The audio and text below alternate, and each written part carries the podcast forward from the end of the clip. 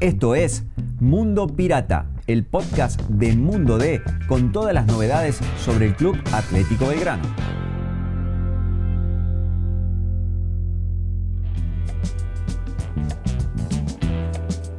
Hola piratas, ¿cómo están? Estamos en una nueva edición de Mundo Pirata, el podcast de Mundo D relacionado a toda la información del Club Atlético Belgrano.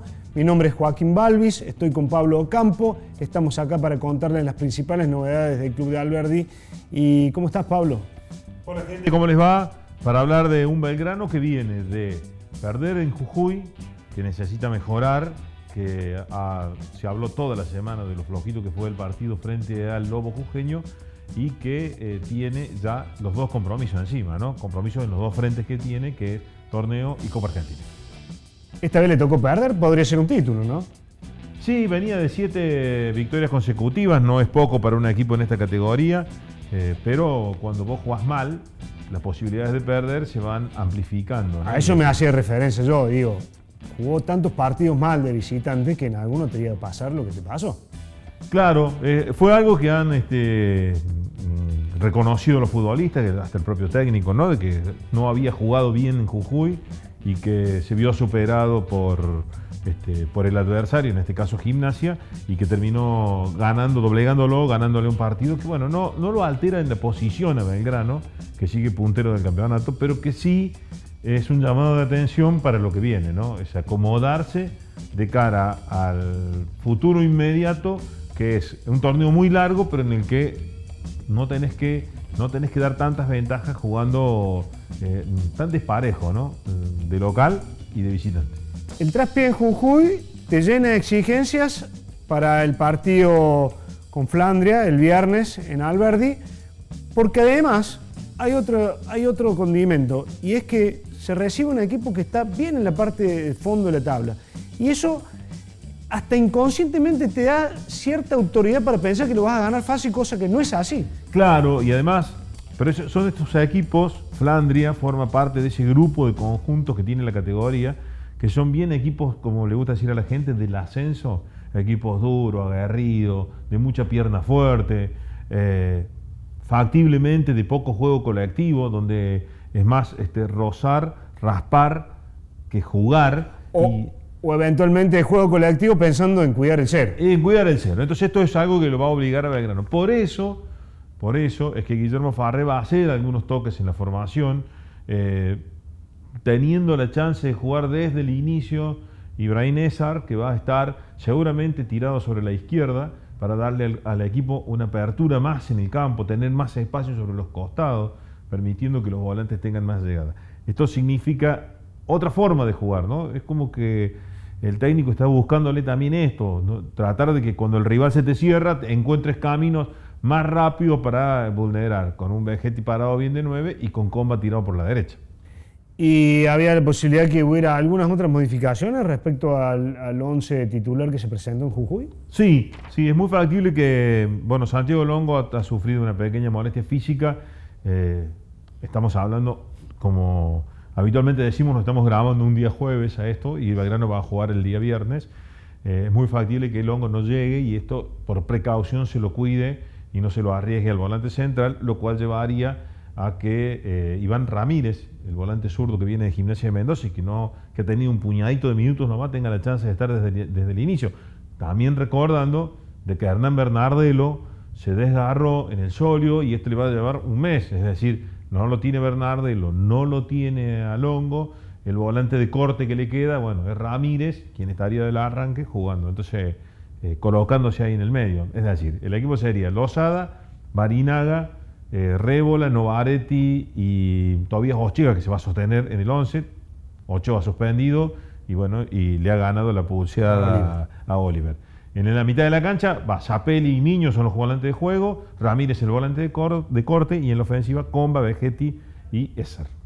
En el caso de Ramírez, con la posibilidad, recordemos que ya jugó eh, un partido de titular, pero eh, no en el puesto que es el habitual o el para el cual lo trajeron, que es un volante central. El- el- en ese día que jugó en Dalmine, si no me recuerdo. Claro, fue cuando jugó con 3-5, sí. Exactamente, eh, jugó, estaba, Longo y estaba Bernardelo también y jugó él. Hoy eh, en esta ocasión, ahora va a tener la, la oportunidad de pararse en la po- posición para el cual eh, lo vio Farré y lo convenció para venir a Belgrano. Sí, un Farre que está cumpliendo hoy este, un año desde que fue anunciado oficialmente como técnico de Belgrano, que bueno, no iba a debutar en ese primer partido que era frente a Deportivo Riestre en la temporada pasada y que después la, pandemia le dio un parate al fútbol y esto le permitió a él trabajar casi 10, 15 días con este, sus nuevos dirigidos y sí debutar por allí por el 10 de junio como técnico de Belgrano en manera oficial frente al Deportivo, eh, a Riestra, Deportivo Riestra en Buenos Aires en aquel partido que terminó 1-1.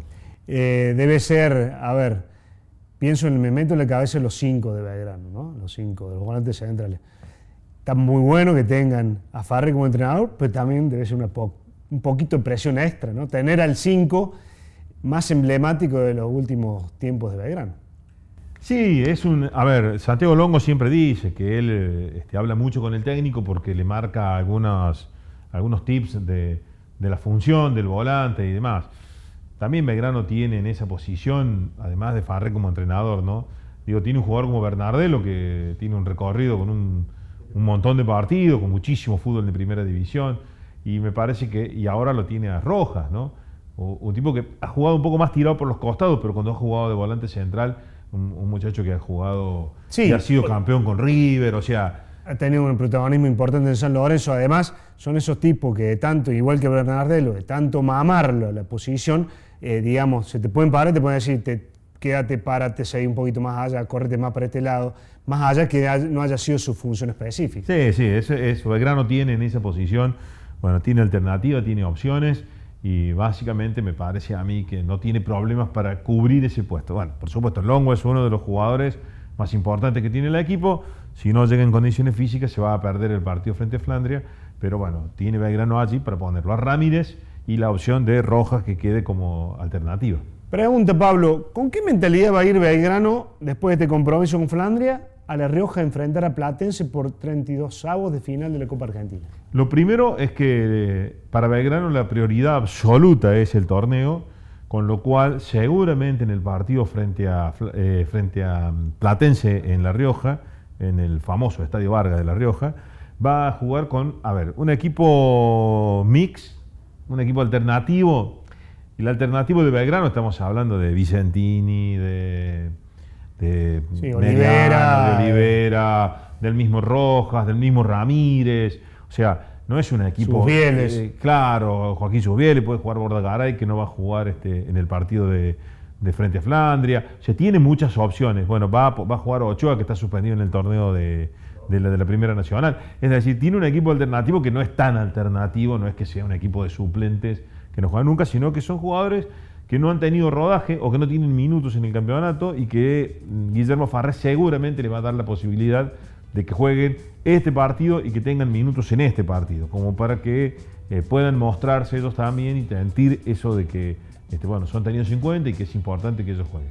Un partido que se va a jugar el 25 de mayo en horario de la siesta a las 15.05, donde Belgrano va a tener la posibilidad de llevar 15.000 personas. Es la capacidad que le van a, le van a dar y que bueno, que este, este fin de semana se van a poner venta de entradas y demás con un valor de 1.400 pesos y que seguramente Belgrano va a ocupar todos los lugares que le dan para ver este partido de Copa Argentina después de un par de temporadas que Belgrano no participa. Y hablabas vos de que la prioridad absoluta es el ascenso del equipo de fútbol de la primera, primera división. Y ah, tenés un dato que también marca que esa prioridad es así, también desde los números. Sí, señor, Belgrano tiene un presupuesto eh, oficial, ¿no? Dado de manera oficial por el club, que eh, un presupuesto anual que está en los 1.135 millones de pesos. Esto es decir, casi 100 millones mensuales, lo cual es muchísimo dinero para la categoría, para un equipo que juega en segunda división. Y de esos casi 100 millones, Belgrano gasta el 47% en lo que es fútbol, 34% en el plantel profesional y un 13% en lo que es divisiones juveniles. Es decir, para formar sus juveniles y para poner el plantel en cancha, Belgrano gasta la mitad de su presupuesto, la mitad de su presupuesto, es decir, casi 500 millones al año este, en, lo que es fútbol.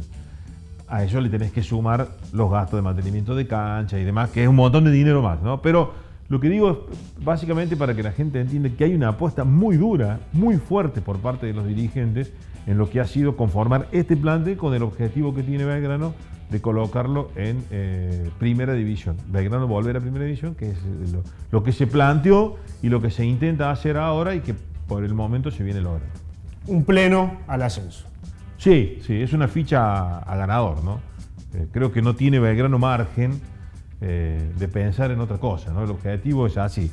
Eh, una vez me dijo uno de los futbolistas de Belgrano, están desparejo el campeonato, que juegan 37 equipos para un premio muy chiquito, pero muy chiquito en la cantidad, es decir, asciende uno directo y el otro por este, reducido. Dos lugares entre 37 disputan. Es cierto, no todos aspiran a ascender, ni todos juegan para ascender, pero todos juegan. Y vos los tenés que enfrentar a todos. Y esto, la realidad cuál es? Que Belgrano sí juega para ascender y tiene que jugar 36 partidos para tratar de lograr que en octubre termine su participación ganando el, torneo. Y si no es así, que en noviembre pueda quedarse con el segundo ascenso, que es el que se va a dirimir en el reducido. Bueno, Pablo, eh, para cerrar un, un aspecto nomás y una para destacar, un hecho para destacar, el fútbol femenino cerró la etapa invicto, sigue invicto, y ahora arranca el equipo a la fase por también ascender a primera división. Otro objetivo ¿no? planteado por el club, este, hay también una apuesta muy importante allí, no solo en lo económico, sino en lo deportivo. Se buscaron jugadoras, se trajeron futbolistas para, para conformar un equipo que tuviera posibilidades y las tiene intactas. Belgrano va por el ascenso, es este, lo que se planteó también como, como objetivo hace eh, un, año atrás cuando se decidió ingresar en AFA, se ganó el torneo de la primera C, ahora se va por la primera B y también pensando en el 2023 tener no solo el masculino, sino el femenino jugando en primera división. Perfecto, Pablo. Bueno, cerramos con la ansiedad de estos días que se viven en el mar pirata. Eh, ¿Algún dato te quedó dando vuelta o ya está? Simplemente la ansiedad, el anhelo, la expectativa de ver cómo le va en, estas dos, eh, en estos dos próximos compromisos, cómo le va al fútbol femenino y que el hincha y las hinchas de Belgrano eh, sigan expectantes al equipo. los vamos a invitar a todos, las vamos a invitar a todos que sigan el podcast por las redes de Mundo D, que se informen por mundod.com.ar, por la voz Comar y quedamos abiertos a un nuevo podcast la semana que viene. Chao, gente. Gracias.